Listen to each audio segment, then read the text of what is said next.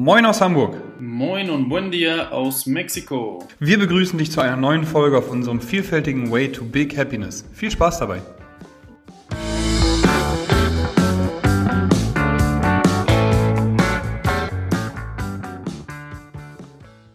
Einen wunderschönen guten Tag aus Hamburg. Herzlich willkommen.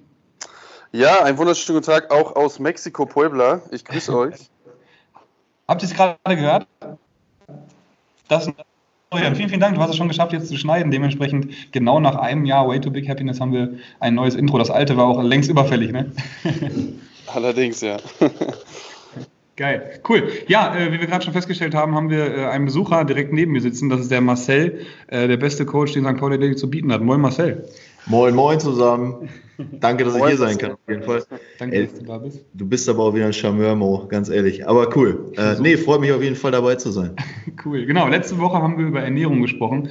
Da haben wir ähm, das vorgezogen, das Training sozusagen, ähm, einfach um nochmal in der jetzigen Zeit, in der Krise in Anführungsstrichen, nochmal aufzuzählen, worum es geht, worauf wir achten sollten. Genügend zu trinken, genügend zu schlafen, Immunsystem am Start zu halten, sich einen geregelten Tagesablauf zu machen. Und wir haben auch nochmal eine kleine Liste aufgebaut, die man einfach sich morgens mal hinlegen kann, abarbeiten kann, ähm, um einfach in der Zeit, die man jetzt auch zu Hause ist, die einfach strukturell ein bisschen anders ist, ähm, den Überblick zu behalten und eben auch ähm, ja, die Struktur zu halten. Perfekt. Davor Training war Denise zum Besuch und jetzt kam mir gerade spontan die Idee, nachdem wir schon mal über Aktivierung der Hüfte bzw. über äh, Po-Training, warum das so wichtig ist, gesprochen haben, ähm, nochmal heute einen Stargast einzuladen, um über die Homeworkouts zu sprechen. Ich habe letzte Woche auch eben schon gesagt, ja, äh, St. Pauli Athletik covert euch da schon ganz gut mit den ganzen Homeworkouts. Ähm, und heute soll es eben im Endeffekt darum gehen, warum ich Marcel eingeladen habe, ist, dass er uns einmal kurz ein bisschen was zum Warm-up erzählt. Wie wärme ich mich zu Hause auf? Worauf sollte ich achten? Worum geht's? Marcel, was würdest du sagen, ist das Wichtigste aus deiner Sicht, ähm, worauf man achten sollte, wenn ich jetzt zu Hause trainiere? Wie lange habe ich Zeit? Nein, Quatsch. ähm, also ähm, natürlich das Problem ist jetzt bei euch, wenn ihr viel zu Hause sitzt und auch euer Training dann zu Hause machen wollt, ähm, werdet ihr höchstwahrscheinlich ja auch in, diesem, in einer sitzenden Position eher sein oder euch weniger zu Hause bewegen, ähm, sondern in diesen Tagen läuft es alles ein bisschen gemächlicher ab. Deswegen ist Formtraining immer ganz wichtig, die Strukturen, die ihr braucht, eben neuronal fertig zu machen. Das heißt also, äh, wie eine Rakete auch, treibt erstmal, bringt erstmal den Treibstoff rein und dann könnt ihr das Ding anzünden. Ähm, deswegen ist da eine Vorbereitung und eine Erwärmung der belastenden Strukturen immer sehr wichtig. Ähm, wir unterteilen das Ganze immer in drei Phasen eher. Das heißt also, das erste, was wir haben, ist eine Mobilisierung. Äh, vorm Training bitte immer von Stretchen ähm, absehen vor allem wenn es im Bereich über 30 Sekunden geht, weil ihr somit die Struktur von eurer Muskulatur so weit beeinflusst, dass sie einfach nicht mehr die Festigkeit hat. Also ganz kurz, ähm, Stretchen ist so statisch halten, wie zum Beispiel ein Spagat jetzt drei Minuten halten. So, ne? Genau, ist Stretchen ist jetzt für die Leute ähm, genau sowas, einen Spagat halten oder in irgendeiner Stretch-Position verweilen. Ähm, für Leute, die es gewohnt sind, wie äh, Balletttänzer, ist es ein Muss. Ähm, aber für alle Alltagsathleten sollte es oder sowieso Athleten eher weniger der Fall sein. Deswegen da eher mobilisieren heißt also ähm, die Hauptstrukturen, was ihr das letzte Mal auch besprochen hattet, Hüftbereich.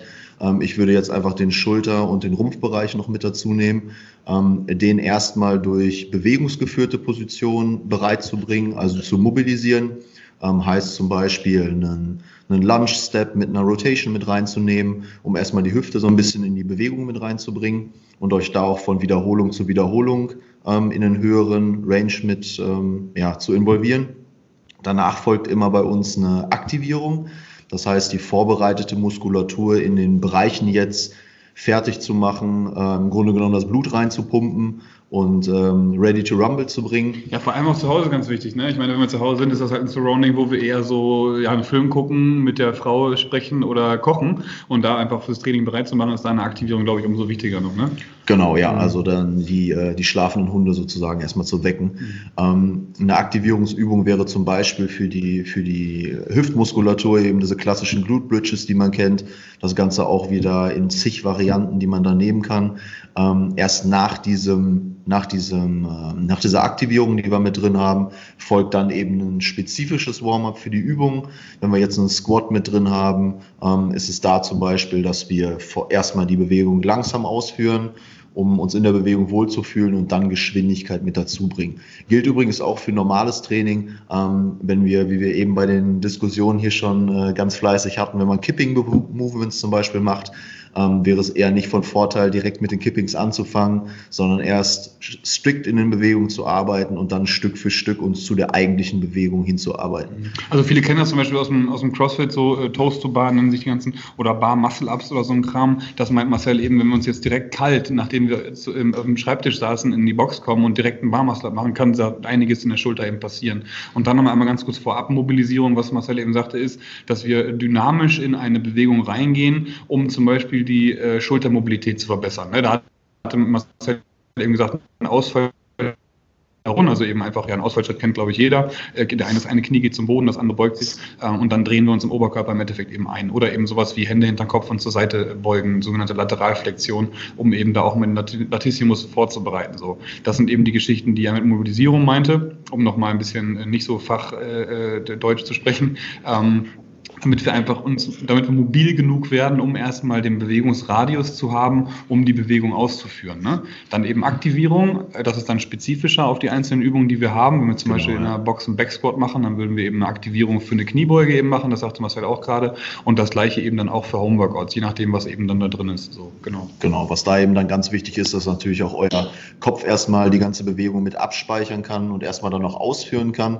Ähm, deswegen da euch selber auch die Zeit nehmen fürs Warm-up ab, erst euch bereit für die Übung zu fühlen und dann auch erst wirklich Gas zu geben, sonst kann es echt zu äh, ganz, ganz üblen Verletzungen kommen. Ähm, deswegen verletzungspräventiv und überhaupt, äh, um, um Erfolge mit reinzubringen, ein strukturiertes Warm-up auf jeden Fall sehr, sehr wichtig. Da mal kurze Frage an dich, Marcel. Da scheiden sich im Geister ja total, also komplett, ne, was Mobilisierung oder Mobilität im Endeffekt betrifft. Wenn du dich richtig ordentlich mobilisierst und aktivierst und dann im vollen Bewegungsradius die Movements, also die Bewegungen durchführst, ist dann ein statischer, statischer Stretch nach deinen Erfahrungen als langjähriger Trainer und guter Trainer nötig oder nicht unbedingt nötig? Meinst du im Nachgang oder im Vorgang? Um die Mobilität zu verbessern. Ich denke jetzt gerade an Fabians Fußballtruppe zum Beispiel so. Der hat, äh, ich habe den ersten Condor hier manchmal gehabt. Ne? Danke, Moritz. Ja vorsichtig auszudrücken, Fabian, viele deiner Kollegen sind nicht so mobil wie du und du bist nicht unbedingt ganz so mobil wie Marcel und ich. Richtig, um das ja. ganz vorsichtig zu sagen. Ja? Also als ich, als ich da angekommen bin, haben die sich statisch gedehnt vom Spiel. Das wollte ich eben gerade, wo Marcel das erzählt hatte, nochmal dazu sagen. Ne? Also die Fußballer sind wirklich sehr weit hinten. Ich hoffe, es ist mittlerweile besser geworden. Ja, und ich spreche davon, dass man sich nach Erfolg richten soll. Ne? Also was funktioniert, statisches Stretch funktioniert ja anscheinend eben nicht. Richtig wenn Fabians Truppe jetzt zu uns kommt und die mobilisieren sich richtig ordentlich dynamisch anfangs, aktivieren sich ordentlich und machen einen vollen Bewegungsradius, weil es dann möglich ist, Kniebeugen zum Beispiel. Würdest du denen dann empfehlen, sich nochmal statisch, statisch zu stretchen nach dem Training oder nicht? Bedingt. Auch das würde ich von Person zu Person äh, unterschiedlich machen. Mhm. Auch nach dem Training eine Mobilisierung recht gut, mhm. ähm, da aber dann wirklich gelenkspezifisch. Das heißt, nur auf die Hüfte mit reingehen. Ähm, ihr könnt, so wie wir es hier auch machen, ähm, in bestimmten Bereichen ähm, zirkulierende Bewegungen, das heißt, umdrehende Bewegung in, der, in dem Gelenk hervorrufen, dass da die Muskulatur von allen Bereichen ähm, ein bisschen mehr bearbeitet wird. Ganz einfaches Beispiel.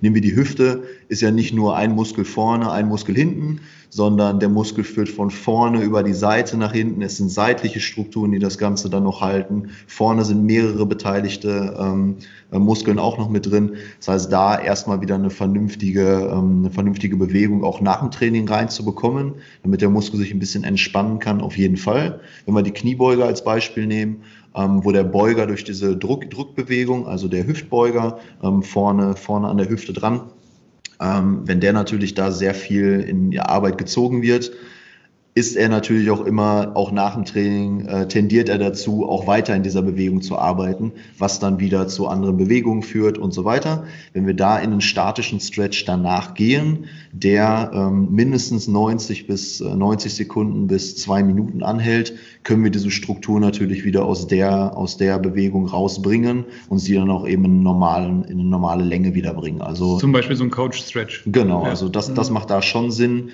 Ähm, um einfach dann die, den, den Abgang oder das Cooldown und vor allem nach dem anstrengenden Workout oder nach der Session nicht äh, verschwitzt direkt in nichts mehr reinzugehen.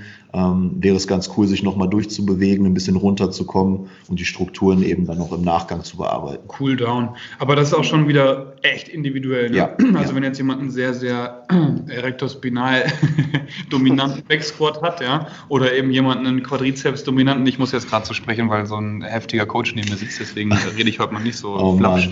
Ähm, ähm, also jemand, der eben primär aus dem unteren Rücken beugt oder jemand, der primär aus dem vorderen Oberschenkel beugt, ist das halt auch wieder individuell zu sehen, dass man jemanden, jemandens Kniebeuge anguckt und ihm dann nochmal noch mal eine, ähm, ja, ein Programm für Stretching schreibt. Ne? Ja, also in den Bereichen, wenn es wirklich um Mobilitätsprobleme geht, ähm, wo wir auch immer unterscheiden müssen zwischen Flexibilität und Mobilität. Richtig. Ähm, das heißt, wir können nur eine Bewegung kontrollieren, die wir auch wirklich von uns aus kontrollieren können. Mhm. Heißt also, wenn wir jemanden sehen, der in der Hüfte in der Außenrotation zum Beispiel sehr eingeschränkt ist und wir zwingen den durch einen Warm-up oder durch Gewicht in diese Bewegung rein, kann er sie trotzdem nicht kontrollieren. Mhm. Heißt also, da müssten wir gesonderte Sessions machen, dass er wirklich nochmal ähm, für sich persönlich individuell ähm, an spezifischen Rotationsübungen arbeitet, seinen passiven, also den, den ähm, Bereich, den er nicht kontrollieren kann, zu seinem kontrollierten Bereich ähm, um, umswitcht. Mhm. Heißt also durch Bewegungen, die wir ähm, mit Zusatzgewichten oder eben kontrollierte Rotationen mit reinnehmen,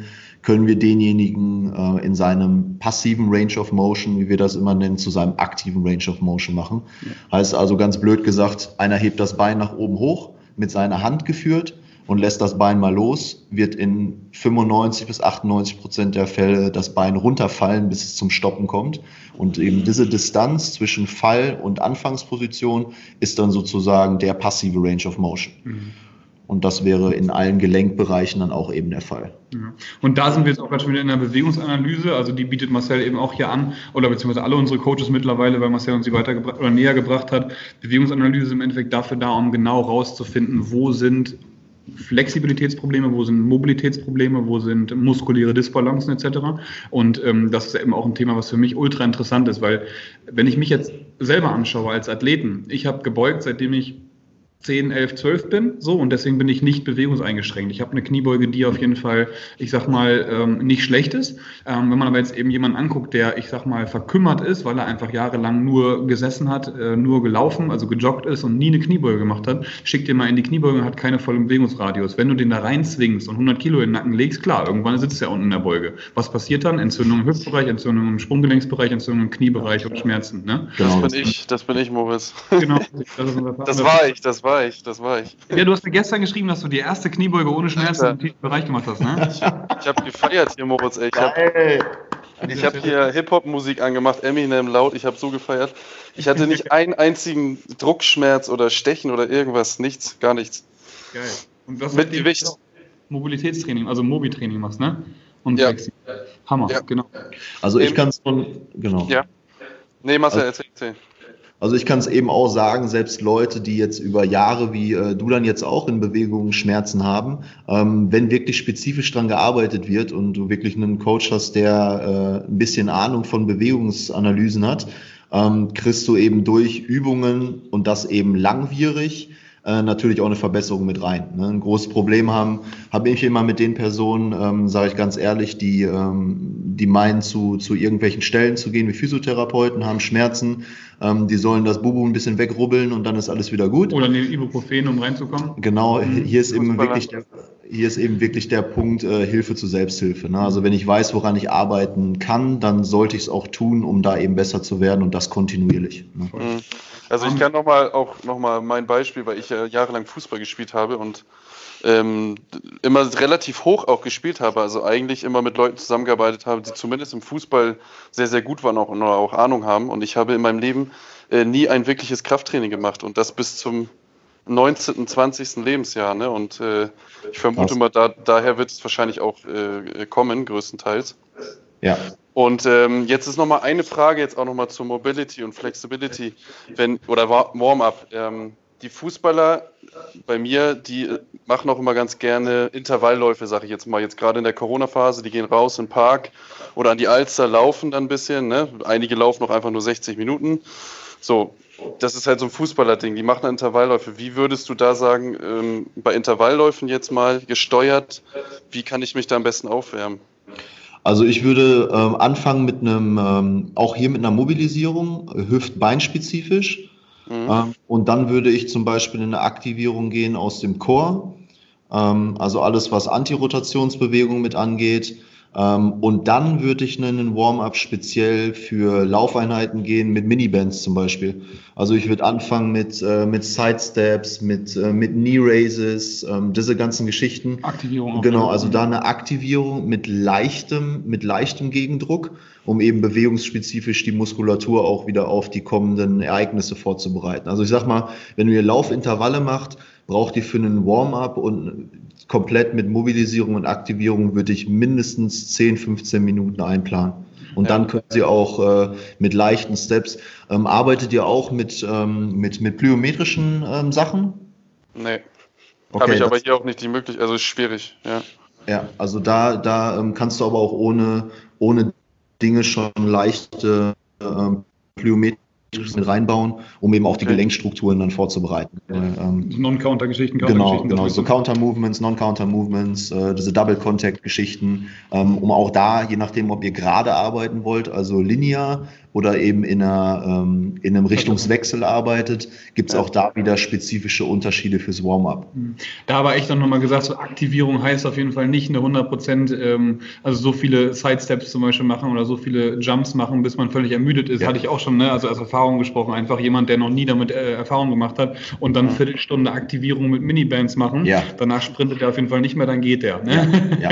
Deswegen da immer darauf achten, dass das auf jeden Fall eine Aktivierung bleibt, um einfach nur den Gluteus zu aufzubauen aufzuwecken, sag ich mal, den Arsch oder auch den Oberschenkel ähm, und da nicht völlig äh, kaputt zu sein. Macht genau. es Sinn, sich den Latissimus aufzuwärmen, ähm, wenn du gerade schon von Rotation auch von, von Core sprichst, den Latissimus aufzuwärmen für Sprints oder würdest du sagen, nein? Wenn ich in Sprints reingehe, schon, weil ihr eine Arm-Action dementsprechend mit drin habt und solltet ihr eine Einschränkung über den Lat mit drin haben, wird es automatisch eure Schulter mit nach vorne ziehen. Und das wird in der Armbewegung nach oben hin, ähm, vor allem in den Sprints auf jeden Fall zu Schmerzen in der Schulter führen. Ja.